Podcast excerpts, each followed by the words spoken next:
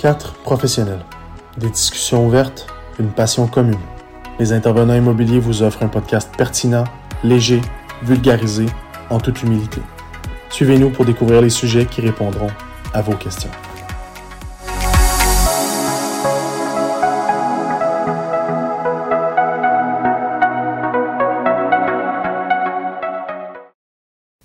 Pense que ça, ça vient de, de, débuter un petit peu notre podcast. Donc euh, aujourd'hui, euh, encore très content d'être avec vous. Aujourd'hui, on est avec euh, Céline Vallet, courtière hypothécaire. On est avec Mathieu Lévesque, inspecteur en bâtiment. Et on a un autre invité spécial, c'est Eric. Eric Thibodeau, oui. Eric Thibodeau. moi aussi, je suis inspecteur en bâtiment. Je travaille avec Mathieu. Justement, on travaille ensemble pas mal, quasiment tous les jours. on fait de l'inspection ensemble, pré-achat, pré-réception, pré-vente fait de l'expertise aussi. Puis, euh, je suis bien content d'être ici avec vous aujourd'hui. Écoute, ça nous fait plaisir de, t'avoir avec nous aujourd'hui. Euh, parle-nous un petit peu de ton parcours. Pourquoi tu es inspecteur en bâtiment? Qu'est-ce qui a fait qu'aujourd'hui, tu es avec nous? Euh, oui, en fait, ça a commencé, je travaillais dans l'entretien de bâtiments, tout ce qui est réparation, puis entretien d'un immeuble. Fait que, dans le fond, je faisais tout ce qui est charpenterie, menuiserie, électricité, plomberie. Euh, mécanique de bâtiment, tout ce qui est climatisation, chauffage. Puis euh, pendant la pandémie, j'ai un peu fait comme tout le monde.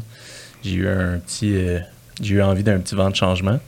Puis en fait, je me suis carrément écœuré de mon travail. En fait, je travaillais à Ville pour les HLM. Et en fait, ça faisait un moment que je pensais à faire de l'inspection bâtiment parce que j'aimais vraiment le côté technique de comprendre les choses. Puis euh, pendant la pandémie, j'ai fait le grand saut. J'ai lâché mon travail, je suis retourné à l'école. J'ai fait mon cours pendant la pandémie. En sortant de la pandémie, j'ai dans le domaine de l'inspection, je pense que Mathieu l'a expliqué l'autre fois, euh, tu fais partie d'une association, tu as des assurances. Ben, dans l'association, tu as des examens à passer. Puis euh, je suis tombé stagiaire, en fait, de Mathieu. Je l'ai rencontré comme ça. Puis aujourd'hui, ben, j'étais le meilleur. Fait qu'il m'a gardé pour lui. puis aujourd'hui, on travaille ensemble donc, est-ce que vous faites les inspections ensemble ou vous avez chacun vos inspections? On fait chacun nos inspections, sauf que Mathieu, comme je disais, aime vraiment beaucoup ça m'avoir avec lui. Fait qu'il m'amène pas mal, deux fois par semaine avec lui des inspections. Mais souvent, on fait de l'expertise ensemble. Fait qu'il, mettons, une, inspection de toiture. Puis euh, moi, je suis expert en drone, lui est expert en toiture. Fait que des fois, on peut pas nécessairement aller sur des toitures qui sont trop hautes. Fait qu'on y va en drone, puis euh, ça facilite beaucoup de choses. Puis c'est plus sécuritaire pour Mathieu que de monter sur un toit pas attaché. Puis euh, peut aussi, c'est pas juste que j'ai un drone puis je me, proclame expert. C'est que j'ai j'ai une formation, j'ai euh, mon, mon, certificat de pilote de drone. mon certificat de pilote de drone, c'est ça. Je t'en dessus mon Je savais même pas qu'on pouvait avoir un certificat. Ouais, c'est que, c'est que ça prend. Il y a des réglementations au niveau des, de où est-ce que tu peux voler. Fait que dans le fond, tout ce qui est dans les proches des aéroports, des trucs comme ça. Quand tu as ton, ton, certificat de pilote avancé, euh, tu peux conduire plus proche des aéroports dans les grandes villes comme ici à Montréal. Il y a beaucoup d'endroits à Montréal qu'on peut pas. Je pense qu'il y a juste Pointe-aux-Trembles qu'on peut, je crois, euh, voler à un certain endroit dans la ville. Ah bon, parce que sinon on pourrait pas faire du drone là, euh, près du parc La Fontaine sur un non, La seule façon de le faire, c'est de demander des, des autorisations à Transport Canada. Puis euh, ça prend un permis pour faire ça. Puis aussi, c'est que si tu veux, il y a des drones que, comme ici, mettons mon verre, s'il pèse plus que 250 grammes, ça prend un, un permis pour pouvoir le voler. Fait que si tu veux, c'est comme, il y a certains drones qui soit sont moins de 250 grammes et il ne faut pas nécessairement de permis. Mais si tu veux des, des, drones qui sont plus avancés comme celui qu'on s'en va faire avec la thermographie. Donc, euh, en gros, tu es en train de me dire que ton drone, tu vas pouvoir faire de la thermographie avec ton drone, c'est ça? Oui, en fait, avec le drone aérique, pas le mien. Euh, dans le fond, on va pouvoir prendre des, des, prises de vue de haut avec la thermographie. Donc, on va pouvoir voir les différences de température sur un toit. Donc, un coup que le toit est sec, il euh, ne faut pas le faire durant la pluie parce que tout va être mouillé. Donc, la température va être égale partout. Par contre, un coup que c'est sec, on va pouvoir voir les masses d'eau qui se sont accumulées sous la membrane ces masses-là vont prendre plus de temps à se réchauffer. Donc, vont prendre, vu que, que l'isolation en dessous va être mouillée, ça prend plus de temps à se réchauffer. Donc, si tu y vas, mettons, le matin, quand le soleil se lève à peine, la toiture commence à se réchauffer partout. Mais vu que la masse d'eau qui est dans la toiture, qui s'est infiltrée, est plus lourde, est plus dense, je veux dire. Donc, en étant plus dense, ça prend plus de temps à se réchauffer. Donc, en prenant les photos de prise de vue avec la caméra thermique, on va pouvoir justement voir les différences de température. Donc, on va pouvoir voir les signes d'infiltration d'eau. Puis, vu que c'est très, très bon pour les entrepreneurs, les entreprises, pardon, parce que les, les commerces, des fois, les toitures de commerce, ça peut coûter des millions de dollars faire la toiture.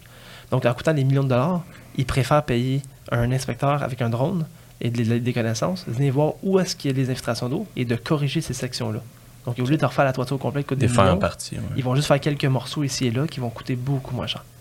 Donc, c'est de plus en plus populaire d'utiliser ce ah, type de. J'ai une question pour vous. Mettons qu'on y va sur du euh, résidentiel. On s'en va pas sur du, du, corpo. On est sur du résidentiel. On y va avec un drone parce que ça va être plus facile pour X raisons. Vous avez, mhm. vous avez dit, ben, écoute, on va prendre le drone pour cette façon-là. Euh, comment que ça fonctionne si on voit qu'il y a une infiltration finalement? On n'est pas sur le toit. Là. On le voit avec le drone. Qu'est-ce qu'on fait? Ben, en fait, avec le drone, pour être, juste pour être là, on peut pas prendre le drone thermographique sur une inspection résidentielle. Euh, donc, mettons un toit à Bardeau, là on ne pourra pas prendre le, drone parce qu'il y a un grenier. Donc le grenier, on ne peut pas accumuler la chaleur, on ne peut pas accumuler différentes températures parce qu'il y a l'air circule dans le grenier. Donc ça serait que sur des toits plats, mais par exemple, tous les plex de Montréal sont pas mal des toits plats. Des, Oui, exactement. Eux, on, pourrait faire. là, on va pas la faire. On ne pourra pas s'en servir au niveau de la thermographie, mais, mais on s'en sert déjà pour ce qui est de aller voir les joints, les choses comme ça sur le ben, toit. Quand il y a des toitures soit qui sont trop hautes, trop à pic, des fois on va trouver des, des toits qui vont être vraiment à pic, qui n'ont aucune manière de marcher dessus. Mais ça va être une belle façon de pouvoir les voir. Comme en ce moment, il y a de la neige. C'est pas possible d'aller sur le toit parce que soit qu'il y a de la glace, soit qu'il y a beaucoup de neige. Mais d'y aller, en drone, ça nous, ça nous donne une, une coche de plus, au moins que si on pouvait pas y aller, on n'aurait pu rien voir. Au moins que le drone, ça nous permet de, faire un petit tour. Là, vous êtes avec le drone à la hauteur du toit. On prend des photos, on regarde qu'est-ce qu'il y en est, mais quand vous arrivez au client, vous vous dites, ben, écoute, ici, il y a des risques d'infiltration ou il y a eu des infiltrations. C'est quoi les étapes après? on combine ça dans le avec une inspection dans le grenier. Donc, quand c'est un toit à bardeau, on a un grenier. Vous allez prendre tout ça chez vous. Donc, euh, on rentre dans le grenier, on pousse la trappe, puis on va aller voir l'intérieur, voir si voir s'il y a des dommages, voir s'il y a des infiltrations d'eau. Euh, puis en même temps, on va pouvoir voir la ventilation, voir l'isolation. On est confirmer en fait ce qu'on a vu avec euh, de dehors. c'est ça, exactement. Donc, il y a des risques de l'extérieur, puis ensuite de l'intérieur, on va aller confirmer s'il y en a ou non. Excellent. qui, est à, faire des, coupes exploratoires. Là. Si on parle d'un toit plat, c'est à faire quelques reprises, on fait des coupes exploratoires. Donc, on va aller ouvrir le plafond on va décrire les composantes de, la charpente, la ventilation, l'isolation. Dans les expertises. Oui, dans les expertises. Oui, dans l'expertise. Mhm. L'inspection pré-achat, on va prendre le drone. Eric va prendre le drone euh, dans une pré-achat, mais par contre, on ne va pas euh, aller faire des, coupes exploratoires. Parce qu'en inspection pré-achat, euh, si mon client n'achète pas la maison, puis on a démoli la maison avec des trous partout, les propriétaires ne sont pas contents. J'imagine. Donc, on ne fait, fait, aucune intrusion dans des, dans des maisons en pré-achat. Comment tu vois le parce qu'on a posé la question euh, lors d'un dernier épisode, euh, tout le monde ensemble ici. Euh, où est-ce qu'on se voit dans un an, dans cinq ans, dans dix ans? Donc, si on, te pose la question, Eric, ça ressemble à quoi, toi, ton cheminement dans cette carrière-là? si je me vois dans trois ans, mettons, dans trois ans, je suis pas mal sûr qu'on va faire pas mal du commercial. Pas mal sûr qu'on va s'enligner sur faire les expertises de toiture, autant au niveau thermographique, drone, que je pense que juste ça, ça va nous occuper en masse parce que déjà là, on voit qu'il y a une, euh, une bonne demande qui, Il y a un gros de, marché. Qui est de plus en plus forte. Euh, juste été, Mathieu a été quasiment complètement sur des, euh, sur des toitures. Il a quasiment, quasiment pas fait de pré-achat cet été. J'ai usé pas mal complété en majorité. Hein. Oui, c'est ça. De, là, vraiment, l'idée d'agrandir l'équipe parce que je peux pas fournir tout seul. Donc, je essayer de me concentrer plus dans les toitures et puis d'avoir des, de, de, travailler en équipe avec des inspecteurs pré-achat euh, des inspecteurs comme, comme Eric qui sont super compétents, euh, de travailler avec eux autres pour fournir les prêts, pour pouvoir euh, répondre à la demande des préachats. Parce que pour le moment, ce qui se passe, c'est que moi, moi j'ai ma compagnie indépendante de Mathieu, mais on va bientôt, on, je vais devenir franchise de sa compagnie, en fait. Oui, on va officialiser ça. et on, va, on va officialiser ça. Puis dans le fond, avec ma propre franchise, ce que j'aimerais faire, c'est que justement, vu que je vais être pas mal ces toitures avec Mathieu et tout, je vais avoir mes, probablement mes propres employés va s'occuper de faire mes, mes propres euh, préachats. Fait que ça serait pas mal mon plan pour les 3-4 prochaines années. Ouais. Parfait. Puis dans 10 ans, dans 15 ans? Dans une piscine pleine d'argent. Dans une piscine pleine d'argent, peut-être mon boat. Ouais. non, mais euh, euh, ben, comme, comme Mathieu, j'étais un peu aussi entrepreneur. Fait que on est sur plusieurs projets. fait que je me vois pas en plus au niveau de la gestion, je pense. Euh, comme j'ai aussi, euh, ben, je peux me présenter sur d'autres aspects, j'ai aussi une gestion de, de chalets locatifs. dans le fond, je m'occupe de mettre la mise en marché de, de, propriétaires de chalets pour qu'ils puissent faire de la location. Fait dans le fond, moi, je gère tout ça. Fait j'ai aussi ça à gérer en plus de ma compagnie d'inspection. Puis, euh, Tu gères quoi là-dedans quand, quand, tu fais une. Ouais. Toi, je suis un client, je, je, veux faire louer mon chalet suis avec toi pour pas me casser la tête? Ben, en fait, je vais donner l'exemple d'un de mes clients que j'ai eu récemment. Euh, lui, c'est voir le chalet, ils veulent pas le vendre, ils aimeraient ça le garder pour, comme investissement. Puis, euh, eux autres, ils allaient les fins de semaine, pendant l'été, ils prenaient une semaine ou deux pour y aller, puis c'était pas mal ça. Puis là, ils veulent le mettre en location. Puis, euh, vu qu'ils se séparent, euh, c'était, comme moins compliqué de mettre ça en, en location, puis de splitter l'argent qu'ils vont faire avec ça. Puis, dans le fond, euh, moi, j'arrive là, je prends, je fais la mise en marché. Fait que je vais m'occuper de prendre toutes les photos professionnelles de la place, euh, mettre en valeur tout euh, l'espace. En, locatif, ce qui est important de savoir, c'est que faut mettre. euh, faut, séparer les pièces en, en zones. Comment je fais ça? Le salon. Quand tu vas regarder un chalet pour le louer, il faut que tu déjà tu t'imagines de voir le salon, que tu t'imagines déjà à l'intérieur du salon, avec ta famille, avec tes enfants, proche du foyer. Il faut que tu t'occupes de quand tu vois la salle à manger, que tu te vois déjà en train de préparer la bouffe pour tes enfants ou avec ta gang de- d'amis que vous voyez tout déjà là. Puis ça, c'est important la- quand tu fais la mise en marché de, de représenter chaque pièce comme ça. Fait qu'on s'occupe de faire ça. On va s'occuper de faire toutes les règles pour les personnes. Parce que, mettons, je prends la plateforme Airbnb comme exemple. Et donc, c'est toi, c'est du court terme. C'est de la location court terme. Ouais, quand même. la location court terme, ouais. Puis, en fond, si je prends l'exemple de la plateforme Airbnb, c'est super friendly user, c'est facile à utiliser, mais c'est aussi facile de se tromper puis de pas faire la bonne chose. Fait qu'il faut, pour optimiser, puis mon rôle à moi, c'est d'optimiser toute la plateforme que je crée pour mon client pour que ça se loue le plus possible. Fait que c'est facile de mettre de quoi la plateforme, mais c'est facile de se tromper pour qu'il y ait, puis s'il y a l'algorithme, pour qu'il faut que tu sois dans Puis l'afficher au bon endroit, surtout, au, bon- Ouais. au bon moment. Puis, euh, Mais c'est en vrai, ça fait que moi, je m'occupe de faire ça. Puis aussi, dans le fond, je m'occupe de tout le booking, relation client. Je m'occupe de répondre aux messages. Je m'occupe de gérer les problèmes. Comme il y a un four qui décide de plus marcher, mais moi, je me retourne sur un.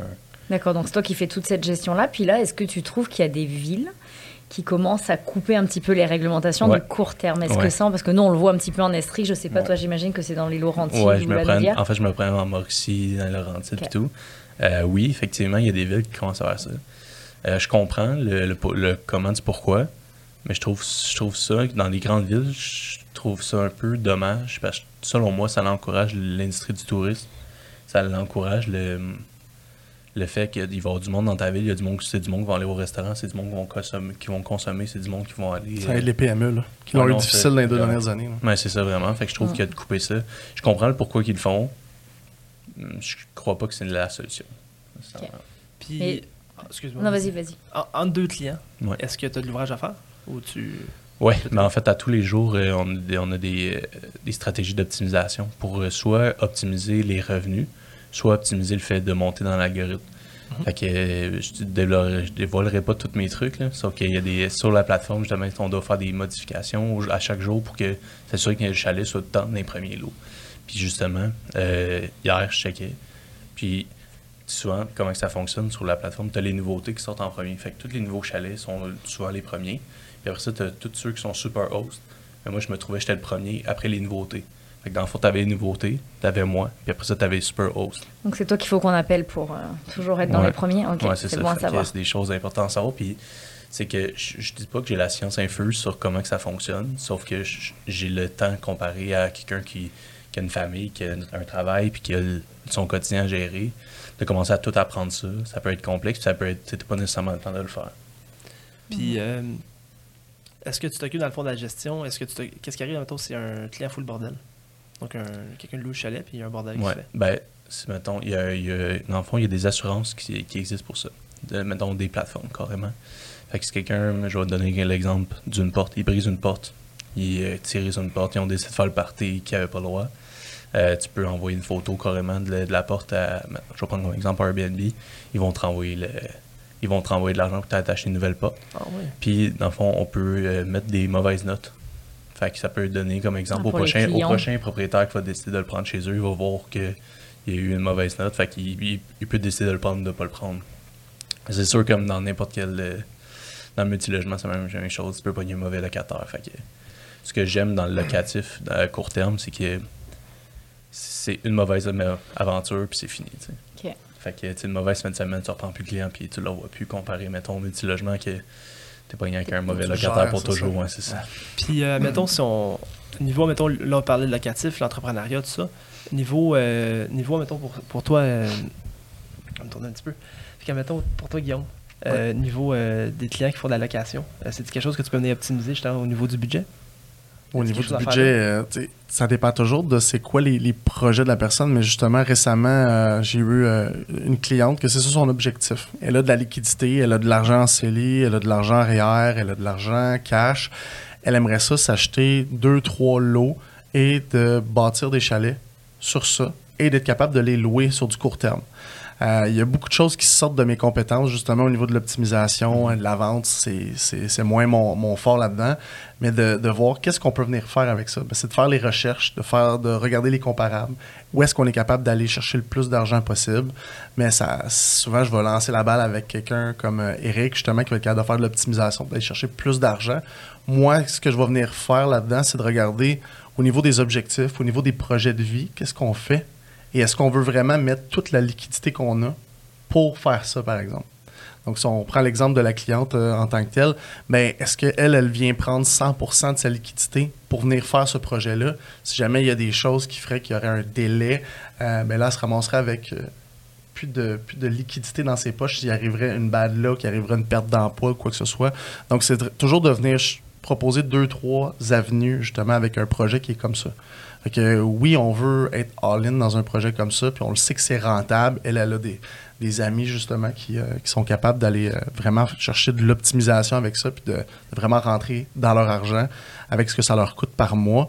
Mais ça reste que quelle est la meilleure stratégie? Ben, c'est toujours de s'asseoir puis de, regarder c'est quoi nos objectifs qu'on a de vie, en fait, pas juste notre objectif le mois prochain. OK. Puis, dans le fond, avec Céline, toi, avec l'hypothèque, euh, l'hypothèque, dans le fond, est-ce que ça change de pour quoi? les courts termes? Oui, ouais, quand, quand, tu achètes un chalet, tu ne pas le taux d'intérêt. pour euh, la, mise de fonds est différente, puis tout ça. Alors, effectivement, déjà, il y, a plusieurs petites choses à faire attention. Quand on achète un locatif, la mise de fonds est de 20 parce qu'on ne peut pas se faire assurer ça, euh, en tout cas au niveau du résidentiel. Puis une autre chose aussi, suivant si c'est du court terme ou du long terme, là aussi, les banques vont être plus frileuses sur le court mmh. terme. Là, on tombe dans du commercial. Souvent, ils, vont vouloir que ça soit un immeuble qui soit rentable. Et puis, je vous le cache pas que les chalets locatifs court terme, c'est un petit peu la bête noire au niveau des hypothèques résidentielles. C'est vraiment plus dur à faire financer. Euh. C'est-tu plus facile de financer au commercial? Je n'en fais pas du tout. Donc ça, je pourrais pas te répondre. Mais oui, souvent, ça va tomber. De toute façon, souvent, c'est des immeubles qu'on paye avec des taxes. C'est souvent les voies qui sont affichées plus taxes, donc mm. ça tombe tout de suite dans du commercial. Mais nous, je sais que dans du résidentiel, tout ce qui est aussi les condos-hôtels, ça se finance pratiquement plus. Ça s'est financé il y a quelques années, maintenant les banques veulent plus.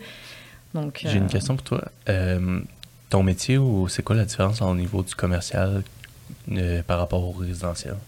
Qu'est-ce qui fait que tu en fais, puis tu n'en fais pas, ou que tu aimerais en faire, ou que tu n'aimerais pas en faire? Alors, en fait, tous les courtiers hypothécaires peuvent faire du commercial et du résidentiel. On n'a pas, en fait, on a le double permis. Après, c'est plus au niveau des réglementations qui sont vraiment très différentes. Euh, puis après, c'est une question d'habitude aussi de connaître ces produits. Moi, pour ma part, j'ai décidé de rester que dans du résidentiel pour être sûr de bien optimiser les produits et bien les connaître. Mais il y a des courtiers qui sont spécialisés à 100% dans le commercial parce qu'il y a plein de normes, il y a des il y a aussi euh, plein de primes, il y a plein de choses avec la SCHL qui marchent différemment. Il y a aussi tous les immeubles. Si tu as par exemple une entrée qui te permet d'avoir euh, des personnes à mobilité réduite, ça te fait des points. Il y a aussi tout un drôle de système euh, pour pouvoir maximiser son logement, les hypothèques. Mais pour être honnête, c'est un domaine que je connais absolument pas, le commercial. Il y en a quelques courtiers qui le font au Québec, le commercial, puis ils sont vraiment spécialisés là-dedans. Déjà, c'est des dossiers qui sont très longs à à avoir des réponses. C'est, par exemple, quand tu achètes une maison, ton courtier, généralement, en 15 jours, le dossier financier est monté. Tu as ta réponse de la banque. Dans le commercial, ça peut être plusieurs mois d'attente. Donc, c'est vraiment une autre game. Euh, puis, c'est d'autres prêteurs. C'est pas du tout les prêteurs euh, classiques qu'on peut avoir dans du résidentiel. Ouais, ok, c'est pas Desjardins ou BMO ou Desjardins, ils en font de l'entreprise, mais c'est pas toutes les banques qui en font. Euh. Mais pour être honnête, c'est vraiment pas un créneau dans lequel. OK.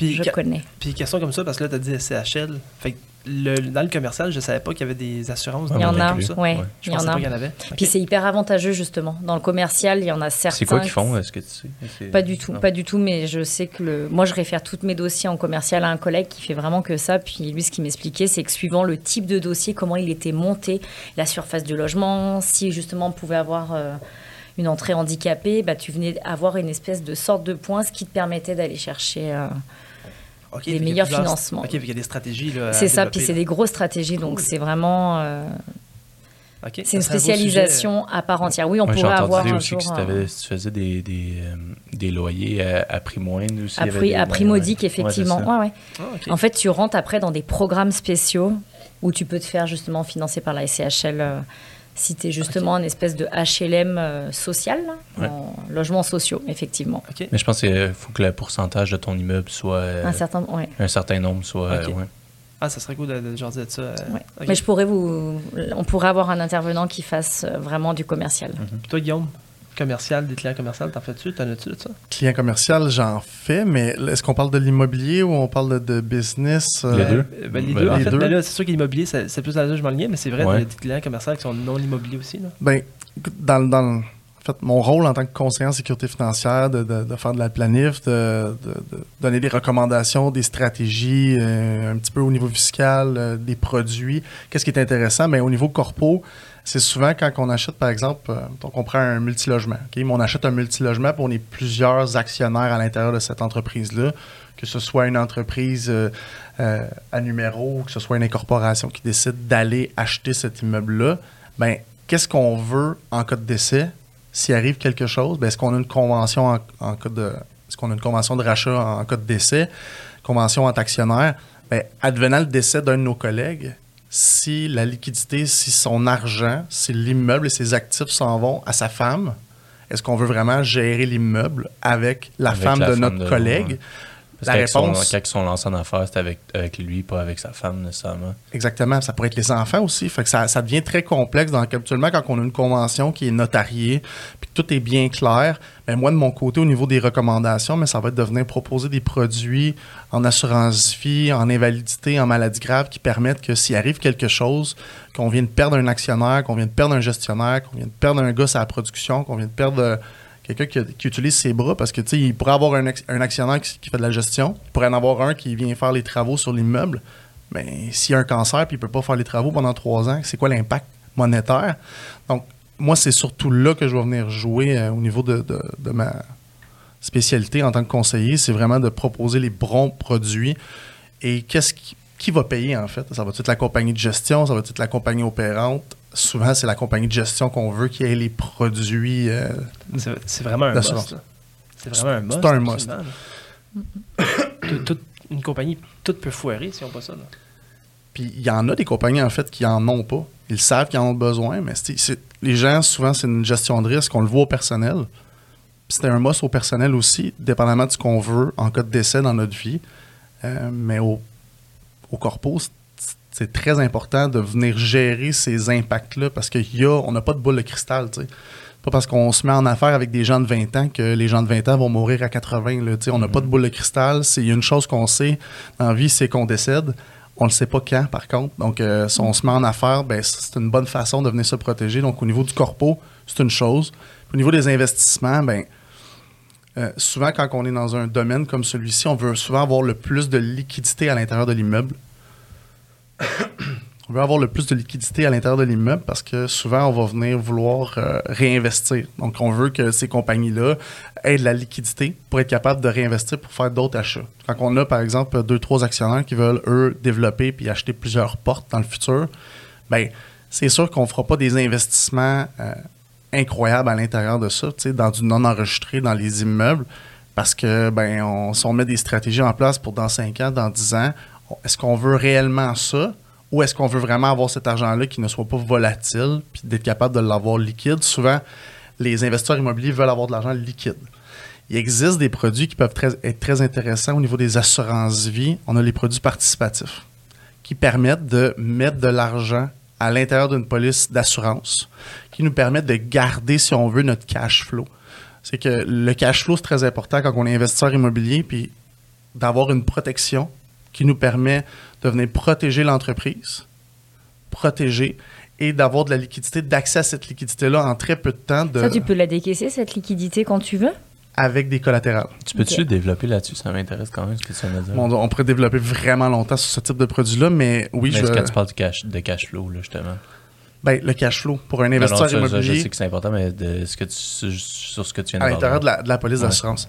Souvent, les, les, investisseurs immobiliers que je rencontre, euh, veulent pas dépenser. Mhm. Parce qu'ils veulent avoir justement, ils veulent garder leur cash flow. Écoute, moi, c'est ça qui rentre par mois. je veux que ça qui rentre par mois reste dans ces comptes-là parce que j'ai besoin d'accès à mon argent si jamais il y a une opportunité d'acheter un replex ou des choses comme ça. Donc, garder le cash flow pour ces personnes-là, souvent, c'est très, très, très important. Puis c'est comme sur, le top, c'est le nerf de la guerre parce qu'on veut être accessible à une, opportunité. Puis c'est vraiment, c'est le top d'une priorité. Mm-hmm. Fait que les stratégies qui, qui existent, qu'on peut venir mettre en place, c'est qu'avec ce type de produit-là d'assurance vie, d'un, on vient protéger les actionnaires, on vient protéger l'entreprise. L'avantage aussi, c'est au niveau fiscal. Quand il y a un décès, OK, on peut rentrer de l'argent à l'intérieur du CDC, qui est le compte de dividende en capital, qui est comme un compte fictif. OK? Puisque comment que ça fonctionne, en fait, c'est que le, le compte de dividende en capital, quand on vient payer des assurances vie à l'intérieur de l'entreprise, il y a des crédits qui sont faits. Donc, dépendamment de comment on gère la police d'assurance, on est capable d'avoir un CDC qui grandit avec le coût de base rajusté de la police d'assurance. Donc, on fera une capsule qui est plus précise sur ce sujet-là, mais l'idée, en fait, c'est qu'on soit capable d'avoir un montant qui est libre d'impôt au décès. Donc, si par exemple, dans la police d'assurance vie, c'est 1 million, puis c'est l'entreprise qui paye, bien, le 1 million rentre dans les coffres de l'entreprise et rentre dans le compte de CDC le compte de dividende en capital, et on est capable de se sortir souvent presque 100% de ce montant-là libre d'impôt.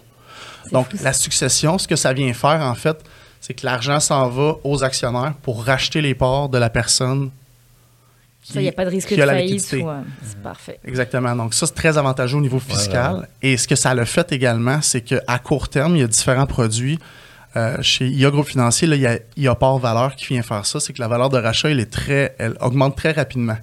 Donc, ça nous permet, à l'intérieur de 2, 3, 4 ans, d'être capable de garder notre cash flow.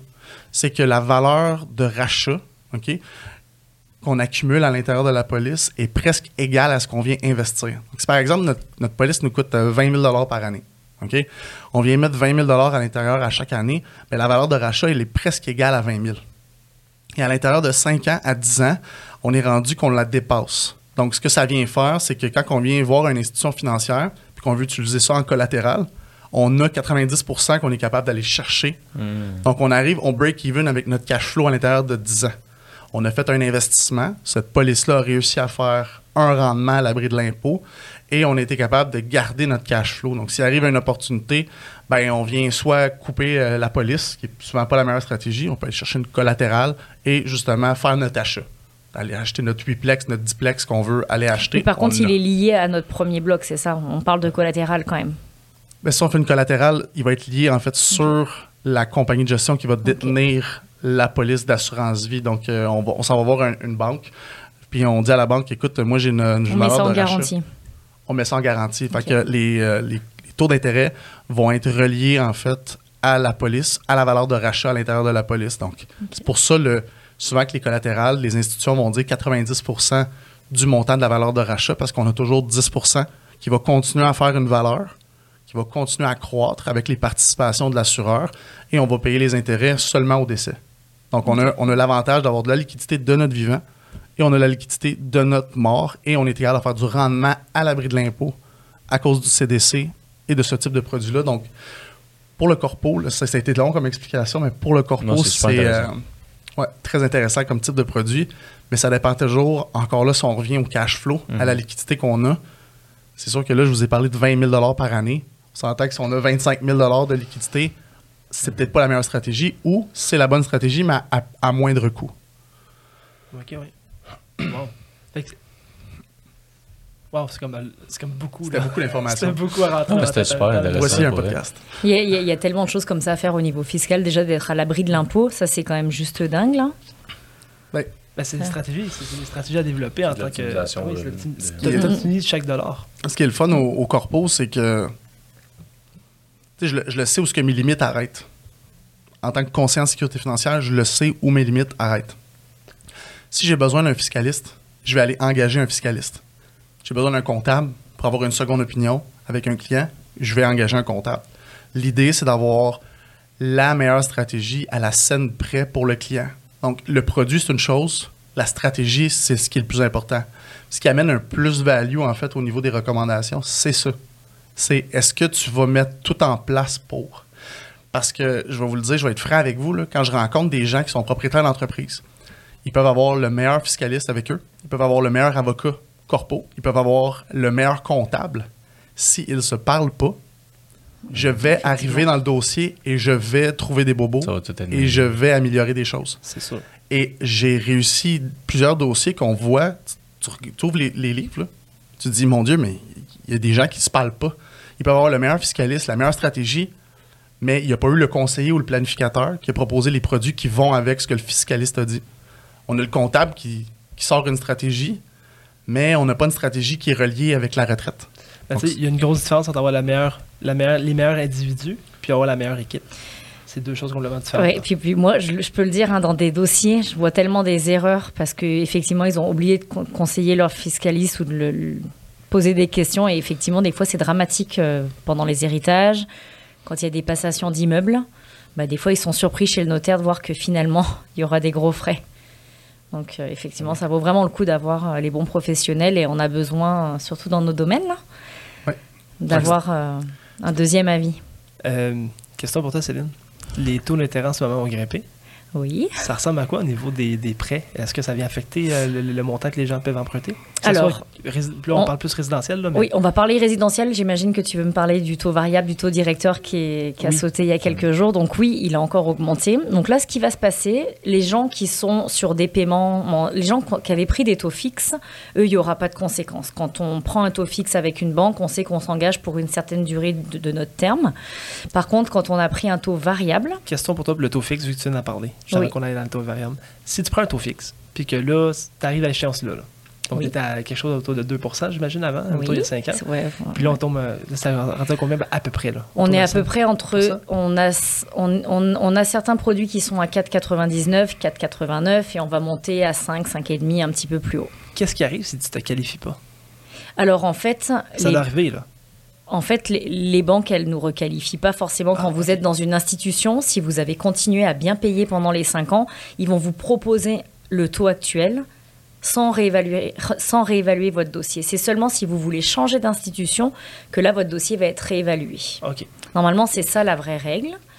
Voilà, maintenant, si on, on, parle maintenant du taux variable, donc là, les gens qui avaient un taux variable, avec le changement du taux de la Banque du Canada, oui, il va avoir une variation de leur paiement. Il y a différents types de taux variables. Il y a des gens qui ont pris un taux variable qui va fluctuer avec la Banque du Canada, donc ça peut aller jusqu'à 8 fois par année, soit en montant, soit en descendant, soit en restant flat, comme ce qu'on a vu pendant la Covid, à un moment qu'on n'avait plus rien qui se passait, la Banque du Canada avait décidé de garder son taux directeur vraiment très bas. Donc les gens comme ça qui suivent le taux, bah, eux, ils n'ont pas le choix. Chaque, chaque mois, leur institution va leur dire, bah, ce mois-ci, ça a augmenté, donc on augmente vos paiements. Eux, il n'y a pas de problème dans leur paiement, leur amortissement va rester comme à l'initial. Par contre, pour les gens qui avaient pris un taux variable fixé, donc par exemple des gens qui avaient pris un taux variable l'année dernière à 2%, qui avaient décidé de payer 2,5%, ils se sont engagés à payer 2,5% tout le temps. Mais là, on est rendu à plus de 5% et quelques. Excuse-moi, donc le taux variable est à 2% Ils ont décidé de payer 2,5 pour prendre de l'avance? Voilà, pour prendre de l'avance. Mais là, on vient de la perdre, l'avance, parce qu'on a bien dépassé notre 2,5. Donc là, ces gens-là, ce qui se passe, c'est qu'en ce moment, ils ne payent que de l'intérêt. Au lieu de payer capital et intérêt, leur paiement ne couvre que l'intérêt. Et je ne vous le cache pas que depuis cette augmentation et même la dernière, il y a certaines personnes qui payent même plus assez d'intérêt. Donc il y a certaines banques qui ont déjà appelé leurs clients pour leur demander d'augmenter les paiements mais il y a certaines banques qui ont décidé qui demanderaient rien du tout parce qu'ils ne peuvent pas demander à la moitié de la population d'augmenter les paiements. Il y en a qui ne seraient pas dans la capacité de le faire. Mhm. Donc ce qui va passer, c'est que tout l'intérêt qu'ils ne payent pas en ce moment va être capitalisé sur leur hypothèque. Donc, si je comprends bien, exemple, euh, on va dire que tu as, une hypothèque de 300 000. Oui. Et puis, on va dire 400 000, peu importe. Euh, puis que là, tu as payé, mettons, tu as payé exactement les intérêts. Donc, tu n'as pas de surplus, tu n'as pas de. Donc, ça veut dire ben, que dans, deux ans. Dans cinq ans ou dans deux ans, tu auras toujours 300 000 ou 400 000 à payer comme à l'initial. Et il y aura peut-être même des surprises de certains clients. Au lieu d'être 400 000, ça sera peut-être 410 000, 415 000. Si l'intérêt qu'ils ont payé par mois ne couvrait pas suffisamment l'intérêt euh, demandé par les banques. Donc, moi, ce que je peux dire en ce moment, tous les gens qui sont sur des taux variables, vérifiez auprès de vos institutions et de vos banques si vous pouvez augmenter un petit peu vos paiements sans que ça vous mette le couteau sous la gorge. Le but, c'est pas de faire de faillite. Et les banques, c'est pas ce qu'elles veulent non plus. elles veulent pas se ramasser avec un bassin de maison à vendre. Donc là, ce qu'ils veulent, c'est déjà, on sait que les taux vont finir. Tout ce qui grimpe très vite redescend très vite. Normalement, hein, c'est. Souvent, c'est la règle. Euh, on sait qu'on va avoir une période un peu plus stable, mais on devrait quand même avoir aussi une période de baisse. Donc, ça va sûrement rééquilibrer ça, le rendu aussi, il n'y a pas de boule de cristal, on ne peut pas savoir. Malheureusement. La banque aussi, ils veulent pas non plus de ça faillite, ils veulent te garder comme client aussi. effectivement, bah oui, puis de toute façon, puis les banques, il ne faut pas les voir comme des ennemis. Ça, souvent, moi, ce que je dis à mes clients, là, quand ils ont des défauts de paiement, en premier, appelez votre banque. Quand vous savez, parce qu'on le sait quand on va plus être capable de payer son hypothèque, appelez votre banque, trouvez une entente avec eux les banques, ils n'ont pas envie de vous envoyer un avis 60 jours là. Ils aiment pas ça. Ils veulent pas vous mettre dehors. C'est juste de prendre les devants avec votre banque, trouver une solution. Est-ce qu'on peut resigner et réallonger notre amortissement pour baisser un petit peu nos paiements Il y aura des solutions. Puis là, dans les prochaines années, si les taux ne baissent pas, ce qu'on n'espère pas, on espère qu'ils vont quand même avoir une baisse. Mais on va avoir des solutions qui vont être proposées. Pour le moment, on ne nous a pas encore annoncé que les amortissements grandiraient. Mais en Europe, ça se fait déjà. On a déjà des amortissements à 40 ans en Europe. Ben, ici, on n'avait pas. Là, maintenant, c'est 30 ans. 30 ans si on n'est pas avec la SCHL. Avec la SCHL, ah, on est quand même sur 25 ans. Ça, c'est la règle du moment. Ils auront peut-être une flexibilité. Si dans 4 ans ou dans 3 ans, on voit que la plupart des gens sont plus capables, est-ce qu'il y aura une flexibilité? Peut-être, mais pour, le, moment, euh, si tu fais affaire avec la SCHL, il faut mettre pour, mettons, résidentiel, une maison de 300 000, on va prendre l'exemple tu, dois mettre 5 mais là, si tu mets pas avec la CHL, il faut que tu mettes un 20 C'est 20% Et là, tu pourrais aller à 30 ans d'amortissement. Effectivement. Mm. Mais souvent, les taux sont un petit peu plus hauts. Ouais. Puis, dans le fond, faites-là, pour en revenir aussi au taux d'intérêt, parce que j'ai une autre question là-dessus.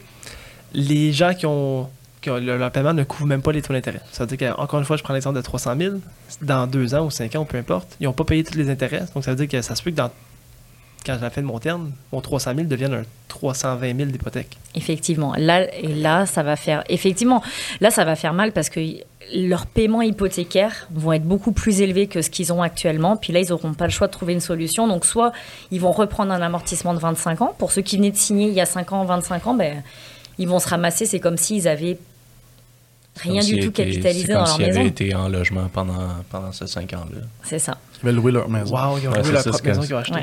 Donc c'est pour ça, c'est juste de quand même vérifier l'état de vos finances, puis ceux qui sont en taux variable, au moins d'augmenter un petit peu plus euh, les paiements chaque mois. Est-ce que tu reçois beaucoup d'appels à ce niveau-là? Moi, j'avais pris, moi j'avais anticipé, j'ai appelé moi-même mes clients au tout début hmm. des augmentations hmm, pour les prévenir et j'avais pas beaucoup vendu de taux variables les trois dernières années, donc je suis très contente de ça.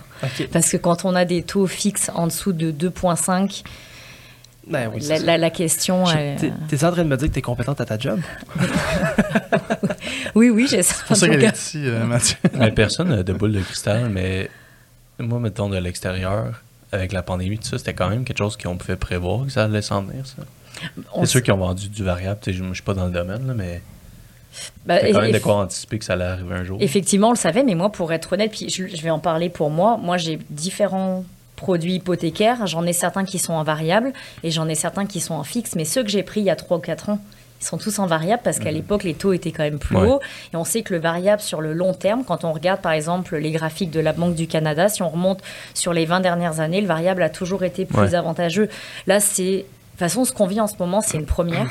On n'a jamais vécu ça que ça monte aussi vite, que ça change aussi vite. Mais moi, effectivement, les derniers produits que j'ai pris dans les deux ans, pour moi personnellement, je les ai pris en fixe. Mhm. Parce que même si je payais 2%, on me dit, tiens, c'est bien 2%. De toute façon, c'est très bon. 2%, c'est, c'est ridicule. C'est sous l'inflation. Là. Ouais, c'est, vraiment. vraiment bon. Mm. J'ai une question pour toi, Céline. J'ai-tu une question pour toi, Céline? Attends. Euh, je m'en allais quelque part avec euh, les amortissements tantôt, le taux variable que tu me disais fixé. Mhm. Est-ce que c'est ce, produit-là qui fait que l'amortissement va juste grossir si le, tu couvres pas l'intérêt et le capital? Oui. C'est que là, la banque va dire ah, tu me dois sur 32, 33, 34, 35.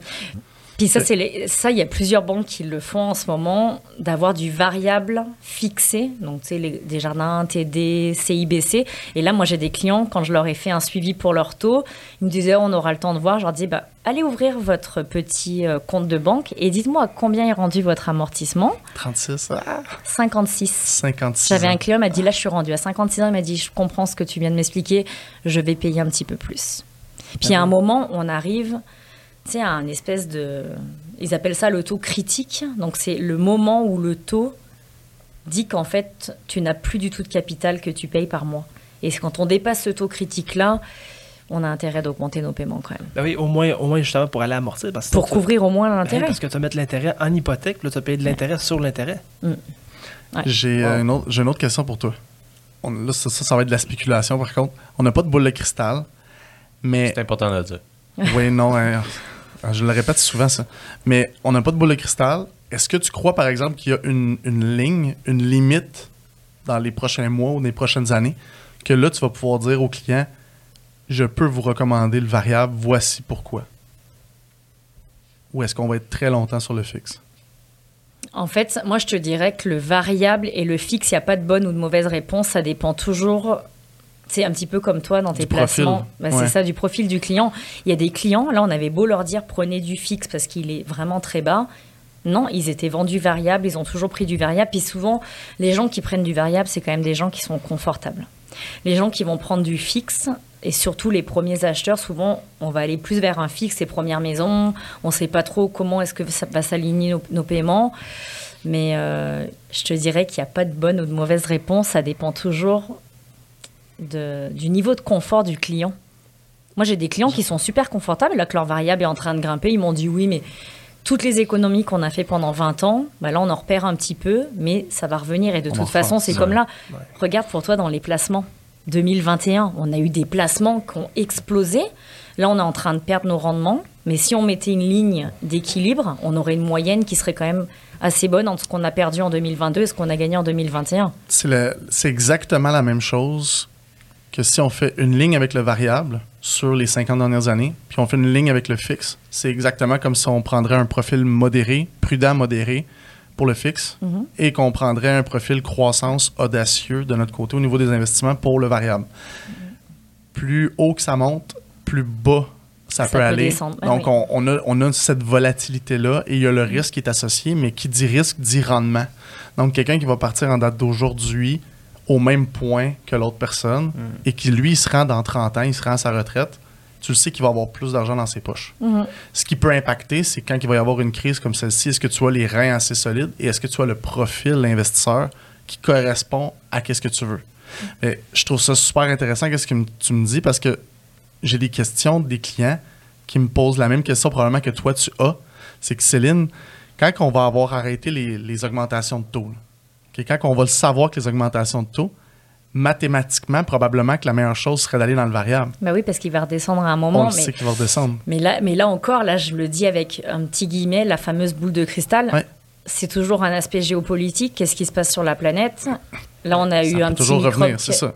En fait, il y a beaucoup. En fait, le problème, c'est On est qu'avec toujours proche d'une guerre aussi. Ouais, la- puis avec la mondialisation, c'est pas juste le Canada. Tu sais, si c'était juste Mm. le Canada, il y aurait des choses très différentes. Malheureusement, tous les pays sont plus ou moins liés euh, Ouais. par nos façons de travailler, le, le commerce et tout ça. Donc, c'est un gros impact et ça peut aller vraiment vite euh, sur les taux. La question que j'ai, qui ressemble un petit peu à ce que je viens de te poser pour les taux, moi j'ai cette question-là mais au niveau des rendements. C'est quand on va voir les marchés commencer à à augmenter, ça vaut-tu plus la peine d'aller vers un profil qui est plus audacieux, plus en action? Probablement que la réponse mathématique est oui, fortement. Mais est-ce que ça te correspond à ton profil? Si la réponse est non, euh, on peut, on a, on a rien. Le taux de risque de chacun est vraiment différent. C'est Ouais. C'est jusqu'à où tu es prêt à aller, à, à tout perdre ou soit à tout gagner. Moi, puis je pense que ça dépend de ta vision à long terme. Tu sais, je pense qu'à chaque fois qu'on rencontre des clients, c'est quelle est votre vision sur du long terme et puis comment ils se sentent. Moi, j'ai des clients qui se sont obstinés pour du variable il y a deux ans. Et ben, il y a au mois de mars, ça a commencé à monter. La cliente m'a commencé à m'appeler. Elle m'a rappelé après le mois d'avril. Et là, j'ai dit, on rachète, on va, on, on- on va fixer ton, ton hypothèque. Elle m'a dit, non, non, non, ça va aller. Je lui ai dit, non, je- je- on le savait dès le départ que ça allait pas t'aller. T'as pas voulu aller sur du fixe parce que tu as voulu suivre les conseils d'une amie. Ça, c'est toujours quelque chose qui vient un peu nous. Hein. Et euh, elle avait pas du tout un profil pour du variable. Et là, elle m'a rappelé il y a six mois, elle m'a dit On a tellement bien fait de fixer. Je lui ai dit oui, on aurait dû le faire dès le premier jour. Mais souvent d'écouter papa, maman, C'est fou cousin, comment que la famille et les amis, ça a plus d'impact que le professionnel qui connaît sa job. hein. Ouais, et ça, c'est dommage parce que. Nous autres aussi, dans notre domaine, c'est ça. là. Des Mais- fois, le père, il sait tout, puis... euh, Mais je pense qu'on l'a tous, puis on pourrait demander aussi à Joanie, Ouais, parce que là. Joanie, aujourd'hui, notre courtier immobilier n'est pas là, mais ce qui est dérangeant dans nos domaines, c'est souvent le frère, l'ami, la copine qui vient d'acheter, qui vient d'investir, qui vient de faire inspecter, puis qui sait mieux que nous. Mhm. Ouais. Ils ont, acheté, ils ont acheté deux maisons dans leur vie, puis c'est tout. Mais tu sais, Joanie, elle, elle en fait trois par semaine. C'est parce qu'en même temps, il, plus son travail. il peut y avoir des situations où ce que quelqu'un aurait un meilleur conseil à donner qu'un professionnel pour plusieurs raisons. Ouais. Euh, de l'expérience personnelle, euh, le fait qu'il connaît des variantes, peut-être des, des choses non dites aux professionnels. Parce que c'est une chose, ce qui est important dans notre métier, en tout cas dans le mien, je vais parler pour moi, c'est quand on pose des questions aux clients, mais il y a souvent des réponses qui restent euh, dans- une zone grise. Euh, le client, des fois, veut pas s'ouvrir à 100%. Euh, fait que oui, peut-être que le frère, le père, va donner des meilleurs conseils parce que le père et le frère connaissent les inquiétudes, connaissent l'anxiété de la personne, connaissent sa tolérance au risque, connaissent ci, connaissent ça, situation. connaissent la situation, connaissent les antécédents. Si nous, on donne 10% des informations professionnelles, oui, effectivement, ça se peut que le professionnel, il s'en aille ailleurs. Puis moi, ce que je, je suis en train de, de tourner ma carrière à ce niveau-là, c'est vraiment de mettre ça carte sur table avec les personnes quand je les rencontre. C'est que c'est beau que tu me répondes à moitié, mais mes recommandations, si tu les veux à 100%, tu peux pas me répondre à moitié. Faut que tu sois Il honnête faut- avec moi. Ouais, Il faut Vraiment. que tu sois honnête à 100% et il faut que euh, tu comprennes où est-ce que moi je veux m'en aller en tant que conseiller. Moi, vendre un produit, proposer des choses euh, qui sont basées sur le prix, ça m'intéresse pas. Fait que si je propose une stratégie qui est intéressante, puis que tu veux aller valider avec différentes personnes, est-ce que c'est la bonne chose que ce qu'ils viennent me proposer? Bien, souvent, la confiance n'est pas là, elle n'est pas réciproque. Fait que ça, c'est quelque chose à mettre vraiment au clair, de mettre noir sur blanc. Où est-ce qu'on s'en va? Ça t'arrête-tu souvent de devoir déconstruire des. Des fausses croyances? Des fausses croyances ou des trucs que de la Chaque famille jour. on dit, ouais, c'est ça. Chaque Est-ce jour. que tu, des fois, tu proposes un, un produit, ils reviennent, finalement, tu es obligé de, re- de réexpliquer puis de déconstruire. ouais. chaque jour, mais pour vrai, chaque jour. J'exagère même pas. Ça vient-tu gosse, hein? non? Je rencontre environ deux nouvelles personnes à chaque jour. Je rencontre 4-5 clients à chaque jour. Je fais environ une vingtaine de rencontres par semaine. Je, j'ai toujours des fausses croyances à venir démystifier. Puis ce que j'aime beaucoup du podcast, c'est qu'on peut venir faire ça. As-tu des exemples de fausses croyances? On en a plein. On en a même en commune. Oui. Pour oui. trois podcasts de long. Ben écoute, la, la première, assurance vie, on prend juste des temporaires 10 ans, c'est ce qui est le moins cher. Mhm. Vrai. C'est, c'est tout ce qui est le moins cher sur 25 ans. Faux. Fait que tu sais, c'est, de voir quel est, quel est ton objectif. Qu'est-ce que tu veux venir faire avec ça? Les assurances permanentes, c'est bon rien, ça coûte trop cher. Deuxième fausse croyance. Ben, la réponse est qu'est-ce que toi tu veux en cas de décès? Ben, moi, je veux couvrir mes frais funéraires. Parfait. Là, en ce moment, tu as un collectif au travail. Oui, je travaille, je suis dans le système de la santé, j'ai un, bon collectif. On me paye un an de salaire si jamais je décède. Parfait. Donc, je dis, là, c'est une assurance de ta maison. Tu couvres tes dettes, tu couvres tes objectifs, puis tu as même ton collectif qui vient couvrir tes frais funéraires. Il me dit, tu veux, j'ai pas besoin de permanent. Je dis, parfait. Quand tu vas prendre ta retraite, à 58 qu'on veut prendre la retraite, il dit, oui, 58, 60 ans. Parfait. Donc, à 58, 60 ans, quand on va venir prendre notre retraite, qu'est-ce qu'on fait avec notre, la partie permanente? Je dis parce que là, moi, la recommandation que je te donnais au niveau de temporaire, c'est quand on va avoir fini de payer la maison puis que les enfants vont avoir quitté, on n'en a plus de besoin de temporaire. On n'aura plus de dette. On n'en a plus de besoin de temporaire. Mais là, on n'aura plus d'assurance vie. Là, il me dit oui, mais je vais avoir des placements. C'est bon, on n'en a pas de boule de cristal. On revient avec la boule de cristal. Les placements, c'est beau. Mais si tu décèdes à 99 ans, qu'est-ce qui va arriver avec tes placements? rien. L'objectif, c'est que tu sois capable de vivre. Puis moi, c'est c'est vraiment c'est quelque chose que j'ai, que je veux mettre en place en tant que conseiller. Quand on monte un budget, je veux pas que les gens se, se sentent à la gorge. Je, veux- je leur pose même la question, es-tu à l'aise, rendu à 85 ans, si tu es encore en forme, de manger juste du craft dinner puis des toasts parce qu'il ne te restera plus d'argent, puis de vivre seulement avec le- les, les rentes?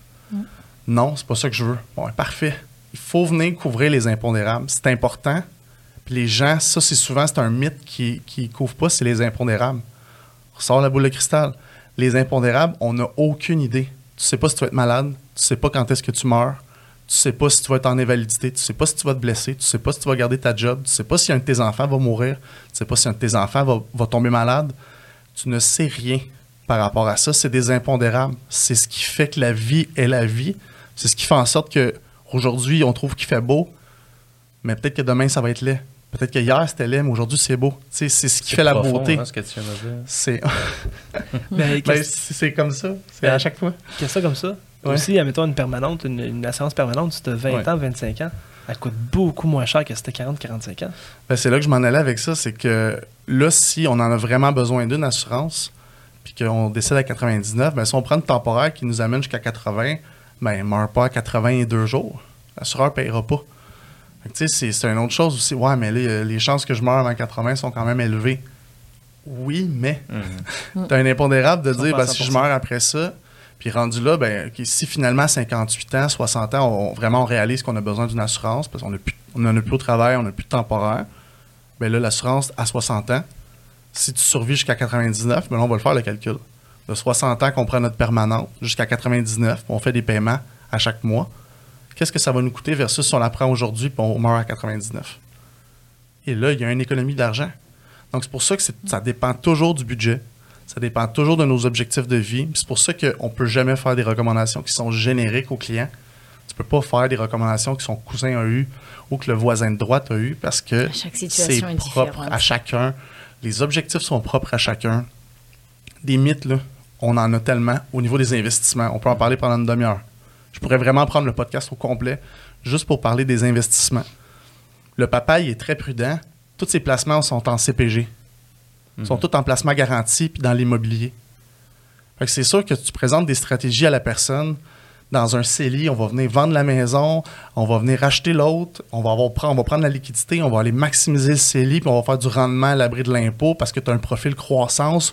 On va pouvoir aller chercher en haut de 5% On va combattre l'inflation, puis tu vas avoir plus de liquidité, tu vas faire tes rénovations que tu veux venir faire, tu vas avoir plus d'argent dans tes poches, puis tu vas venir bonifier ta retraite avec ton fonds de pension. Hmm. Ouais, non, mon père m'a dit que c'était pas bon. Fait que ça, c'est des mythes qu'on doit venir euh, démystifier tout le temps. Ça, c'est le même profil de personne souvent que le père, il a, voté PQ toute sa vie, il va voter PQ lui avec. Oui, ben c'est ça. C'est qu'on vient pas rationaliser les choses, c'est mhm. qu'on vient y aller avec une habitude X. Oui, puis des vieilles mentalités, je pense qu'on parle sûrement du même dossier. Moi, ce, ce même dossier-là, il fallait pratiquement mettre 100% de mise de fonds pour pas avoir de dette. C'est-tu le dossier que je pense? Peut-être. mais c'est c'est c'est fou.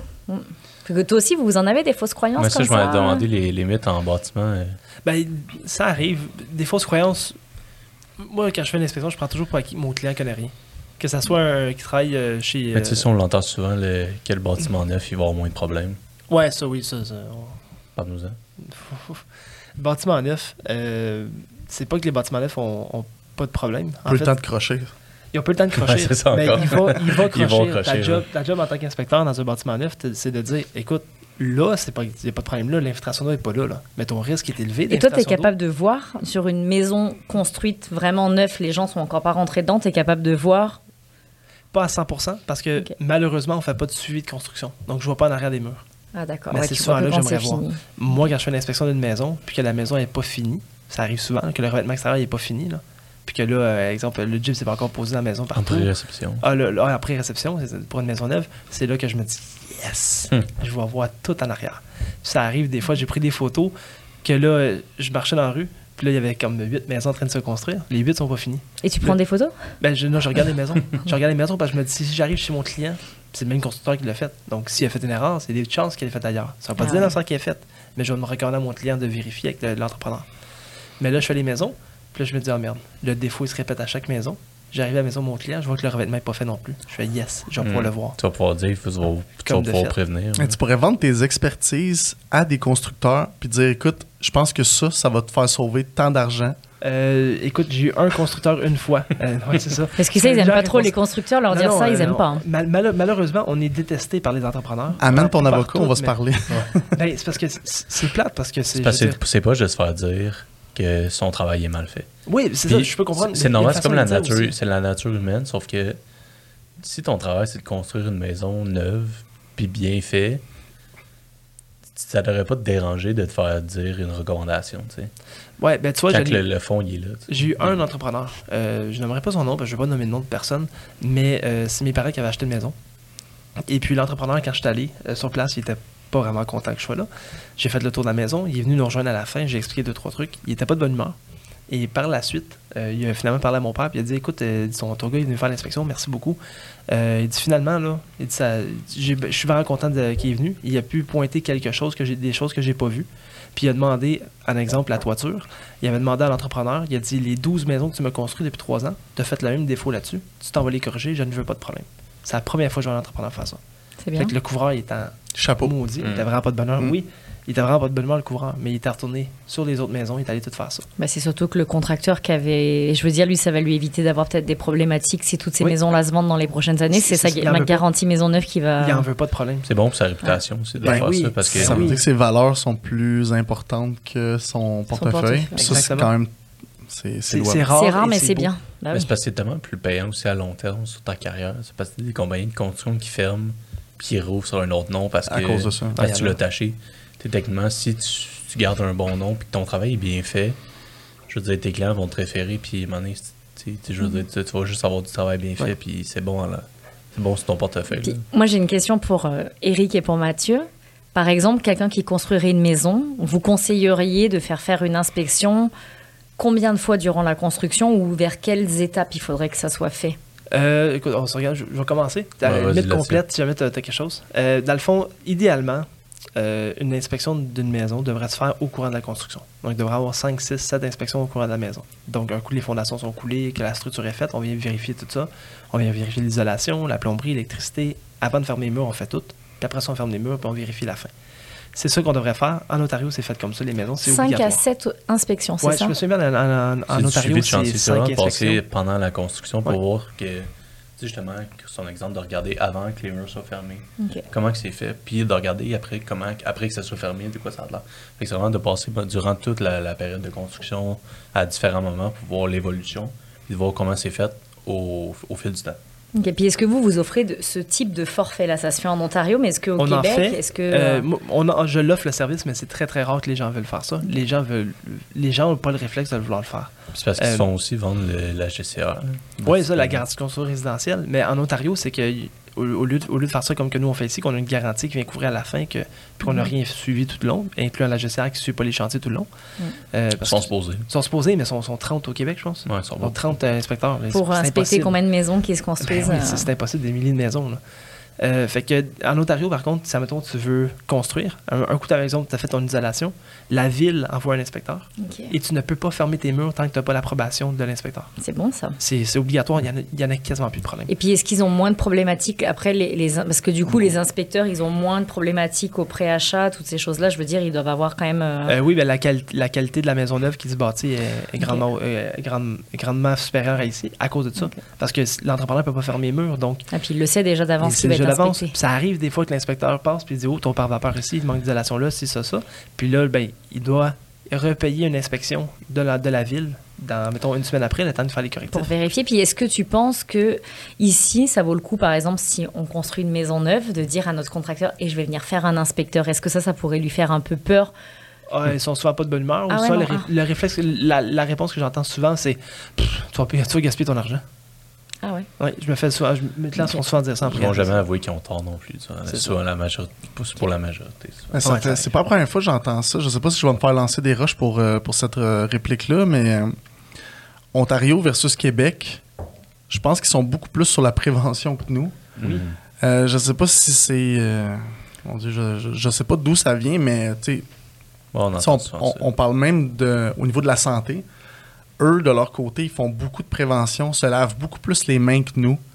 Euh, ils mettent de l'avant ça. Ils veulent pas avoir d'éclosion.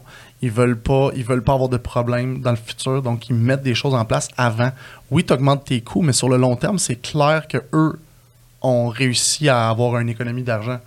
Donc, je sais pas d'où est-ce que ça vient. Est-ce que c'est. Euh, on, décide de patcher à dernière minute quand ça va mal, puis c'est le même dans tous les, tous les métiers, toutes les.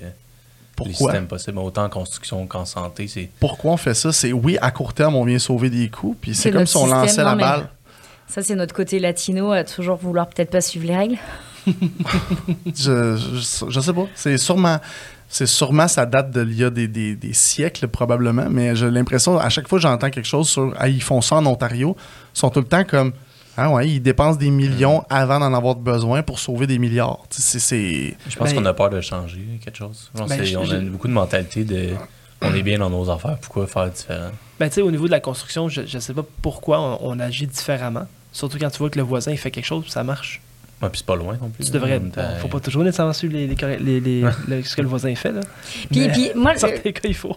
L'histoire de l'inspection là en Ontario, donc c'est la ville, c'est les inspecteurs de chaque ville ont leur propre inspecteur pour Oui. les constructions. Euh, oui, je pense que c'est- je pense que des employés de la ville ou des entrepreneurs. Et puis ça, c'est payé par le client. C'est le client qui paye ça ou ça fait partie du package, Non, ça le fait permis partie, de euh, construire non, euh, ça, ça fait partie de, de la construction. C'est la ville qui s'occupe de Parce ça. que là aussi, on a quand même les inspecteurs qui passent au moment des fondations dans certaines villes pour vérifier vraiment qu'on respecte le plan du permis qui a été délivré. Il y a quand même. euh, Mais eux, ils viennent Ben, pas ah, peut-être ils vérifier la qualité. si- Non, non, euh, du tout. Ils vont juste vérifier est-ce que tu es sûr que tu n'as pas fait plus, euh, 10 pieds plus grand que tu aurais dû sur les plans. Euh, Ils vont juste vérifier la. la, Ils la- vérifient pas la conformité. non, pas du ok. La qualité. Souvent, même les banques vont souvent, tu le vois souvent avec les, banques qui vont demander une évaluation de la maison. C'est juste une évaluation. C'est ça. Euh, C'est le prix de la maison. C'est ça, le prix de la maison, mais c'est parce que je peux prendre l'exemple que j'ai vu chez moi. Moi, chez moi, dans mon, dans mon je sanitaire, une vieille Mhm. maison, j'ai une poutre que je dois changer. Elle est endommagée, elle, elle- la maison c'est pas affaissée, mais il faut que je la remplace, il faut que je fasse des correctifs. L'évaluation de la ville, quand il est passé, j'y ai montré, parce que dans ma tête à moi, il fallait qu'elle voie pour dire écoute, il y a peut-être un problème structurel. Il a dû rigoler. Il a regardé, il a dit oh, je m'en fous, il a dit je suis pas là pour ça. Tu veux que je te dise quelque chose? Vas-y, finis, mais après. Ben, en fait, c'est ça, dit, je, je suis pas là pour ça. Il dit t'attaques au chaud, t'as 60 gallons. Good. Bah, moi, je vais te dire que pendant la Covid, j'avais des évaluateurs. Les clients, je leur disais bah, attention, l'évaluateur va passer tel jour. Euh, Ils m'ont dit ouais, ouais, il est passé. Il s'est garé devant la voiture, il a baissé sa fenêtre, il a pris une photo, il est reparti. C'est à peu près Ouais, ça. Parce que ça, il a regardé comment les fenêtres, c'est telle année, ça a été, ça va être changé en telle année. Et puis, il se fie après ça aux, Ben, maisons, aux, maisons, aux maisons voisines, à peu près combien ça vaut, puis il fait une moyenne de tout ça. je, je- je comprends, le- je comprends le but de la banque de vouloir faire ça, de, de se protéger, mais tant qu'à moi, la banque se protégerait beaucoup plus avec une inspection pré-achat. Aurais l'état de la maison, quand même que ton, ton revêtement il est en. Certaines banques les demandent. hein. Nous, on a. Ouais, fois, certaines demandent, banques, c'est euh, oui. Quand c'est Ben, des- Ça s'en vient de plus en plus. Ben, là, ils se protègent beaucoup plus. Puis, puis le fait que la déclaration du vendeur, elle a changé. Là, dernièrement, c'est des nouvelles avec un petit peu plus de points. Oui. Euh, nous, on a certaines banques. Les banques virtuelles, souvent, sont un petit peu plus piquées sur la déclaration du vendeur. Là, j'en ai une dernièrement. Ils avaient oublié de cocher une des cases qui concernait pas du tout la bâtisse, vu qu'elle n'avait pas ce type d'installation. J'ai dû refaire faire euh, la déclaration du vendeur parce qu'il manquait une coche sur. un- Moi, je pense que la première fois qu'on a travaillé ensemble, Céline, euh, c'était ça justement. C'était la banque qui te demandait Oui. euh, à, ton, à ta cliente. euh, Oui, il fallait qu'il y ait une inspection. Parce que la plupart euh, des banques, quand c'est des vieilles maisons ou c'est des maisons où on voit qu'il y a une problématique qui a été déclarée sur la déclaration du vendeur, certaines banques, bah, puis c'est normal, hein, c'est quand même. Ils veulent se protéger de l'investissement. Ouais. Effectivement. Puis, euh, est-ce que tu en as vu plus durant la COVID? Est-ce que à cause des augmentations Plus d'inspections? ou- Ouais, plus d'inspec- d'inspections, si on veut forcer, entre les guillemets, là, de la banque? Non, pas forcément. Par contre, des évaluations qui étaient évaluées plus basses, bien sûr, que les prix euh, que les clients ont achetés, parce que, en fait, puis là, ça va se corriger. Le, le temps que le registre foncier enregistre tous les nouveaux prix des maisons, après, c'est là-dessus qu'ils vont venir baser un petit peu. Ils ont quand même. euh, Puis qu'est-ce qui arrive dans ce temps-là? Exemple, si, mettons, tu achètes la maison, tu as un achat accepté à 500 000, là, tu me regardes avec un sourire, c'est ça, tu sais où je m'en vais? Tu as 500 000, la banque passe avec l'évaluation, mais il dit non, ça vaut 420 400 000. Et ben, c'est le client qui va devoir rajouter le 80 000 de sa poche. En fait, la banque, c'est soit suivant ce que tu avais annoncé, est-ce que tu vas avec la SCHL à 5%, 10 ou 15%, ou est-ce que tu mets ton 20%. Puis suivant ce qui manque par rapport à la valeur de la maison, bah, tout ce que la valeur ne ressort pas, ils vont te le demander en mise de fonds. Donc ça, nous, on le sait. hein. Moi, j'ai des, j'ai, je travaille beaucoup euh, dans la région de Drummondville et Victoriaville. Et là, j'ai eu quelques maisons où effectivement les évaluations, on le savait qu'elles allaient sortir beaucoup plus basses que ce qui était noté. Tu sais, quand c'est des maisons de campagne au fin fond d'un rang où il n'y a pas de comparatif, l'évaluateur, bah, lui aussi, il essaye de trouver des comparables, mais il n'y en a pas toujours. Donc souvent, là, les valeurs sont un peu à la baisse. Donc on prévient le client et un plan B pour une petite mise de fonds additionnelle ou des fois aussi pour les terrains. Là, on a vu les, les prix des terrains flamber. Oui. Et ben, un terrain, ça reste un terrain. Et les banques, euh, il y en a déjà très peu qui les financent. Et souvent, il fallait que la valeur. euh, souvent, le client devait rajouter un peu d'argent. Sinon, est-ce que c'est une bonne option d'aller en prêteur B? Alors, les prêteurs B, ils font pas toujours déjà des terrains. Les prêteurs B, ils font. Déjà, le prêteur B, ce qu'il faut savoir, il reste principalement dans les grandes villes. Donc Ah, là, avec la Covid, ils ont un petit peu élargi leur centre urbain. Donc on a Montréal, on a Québec. Il y en a certains qui ont rajouté Sherbrooke, il y en a certains qui ont rajouté Granby, Bromont, certaines villes comme ça où on sait que ça se vend vraiment bien, mais les prêteurs B, ils veulent prendre aucune chance. Ah, ils minimisent le risque un petit peu plus que la banque. Complètement, puis ils demandent 25% de mise de fonds. Donc déjà, c'est beaucoup plus haut le déjà en mise de fonds. En demandant 25% de taux d'intérêt de à peu près des Alors, ils sont toujours 2 à 3% plus haut que les banques traditionnelles. Et là encore, il y a une petite variation. Des fois, il y a étonnamment, il y a des prêteurs B, ils ont quand même des taux qui sont quand même vraiment bien. Euh, par exemple, pour les travailleurs autonomes. Mhm. Travailleurs autonomes, on sait qu'il nous faut deux années d'avis de cotisation. Et des fois, on les a pas. On a fait qu'une année et demie, mais ils vont prendre les six derniers mois. Non, des fois, ils vont même prendre ce que vous avez rentré dans votre compte les six derniers mois mhm. et faire x2 pour faire une année. Et ils vous demandent 25% de mise de fonds. Donc, euh, c'est quand même une belle alternative. Euh. Est-ce que, des fois, c'est une bonne option, justement, pour. Euh, c'est, mettons, la, ça fonctionne pas avec la banque, mais le prêteur. Puis le prêteur B, là, question comme ça. Est-ce que c'est. C'est-tu un, monsieur, madame, tout le monde qui est prêteur B ou est-ce que c'est des entreprises? Non, c'est des. Alors, pour ma part, je ne travaille qu'avec des institutions qui sont reconnues ou qui sont accréditées quand même. C'est pas. Par moi, je vais moi, je sais qu'avec Hypothéca, moi, je suis, en fait, moi, je vais avec les prêteurs B que Hypothéca me recommande. Je sors pas de ah, là-dessus. Déjà, ça, ça me protège. Puis c'est quand même des grandes institutions, tu sais. Euh, c'est pas n'importe quoi. Banque équitable, tout ça, non, c'est quand même des, des, très grandes banques quand même. C'est pas. Euh, mais après, il y en a. Après, c'est plus des prêteurs C, ceux qu'on connaît moins, tu sais, qui sont plus. Prêteurs ouais, mais ça, c'est prêteurs privés. Ah, Alors que les prêteurs B, tu sais, ça reste quand même encore un, peu. Par exemple, il y a la Laurentienne. Euh, quand on a une aussi un, un prêteur B. Donc, euh, pour des clients qui rentrent un petit peu moins dans le moule, qui ont des codes de crédit un peu moins comme bonnes. Tu dis au privé, c'est plus euh, là, on va vers des incorporations qui décident de prêter de l'argent. Ça va être souvent des gros investisseurs qui ont beaucoup d'argent. Euh, puis des, là, les taux sont beaucoup plus hauts. Là, par contre, on va dépasser les 10-12 Comme moi et Mathieu, là, on est plein. on passe de l'argent à tout le monde. c'est ça. Ouais. Donc, c'est vraiment, vraiment... C'est c'est trois classes de banques différentes. On a les, les, prêteurs A, les grandes institutions, les prêteurs B qui sont entre les deux, puis les prêteurs privés. Euh. Cool. J'ai une question euh, pour toi, Céline. Euh, cette année, avec les rendements qu'on a vus diminuer, les gens ont quand même acheté des maisons. Comment tu as vu, toi, les mises de fonds? Parce que sûrement qu'il y a des gens qui étaient comme, un mois au 1er janvier, j'ai tant en REER. Puis là, au mois de novembre, décembre, ils ont tant en REER. Ouais. Quel, a été l'impact sur les mises de fonds? Moi, ça n'a pas beaucoup impacté dans ma clientèle, pour être honnête, parce que la plupart, c'était pas que du placement. Et puis, de toute façon, on le savait que ça avait un petit peu baissé, mais c'était pas suffisamment, c'était pas des si grosses sommes que ça pour que ça impacte. Oui, ils ont peut-être perdu 3, 4, 5, 6 000 dollars, mais c'est rare que les gens ils achètent avec 100% de leur liquidité. Donc il y mmh. avait quand même encore la possibilité d'aller prendre dans le compte courant, ou sinon on allait compléter avec le don d'un parent des fois, c'est juste une question de quelques milliers de dollars qu'on va emprunter à un parent. Puis... Ça, ça dérangera pas la banque, puisque des fois, les dons, les banques vont être un peu plus piquées, vu que c'est pas une mise de fonds qui a été économisée. Oui, mais c'est accepté, en fait. La plupart des banques vont accepter. Même la SCHL accepte le don, mais il faut que le don reste d'une famille immédiate. Donc, un enfant ou un parent ou un grand-parent.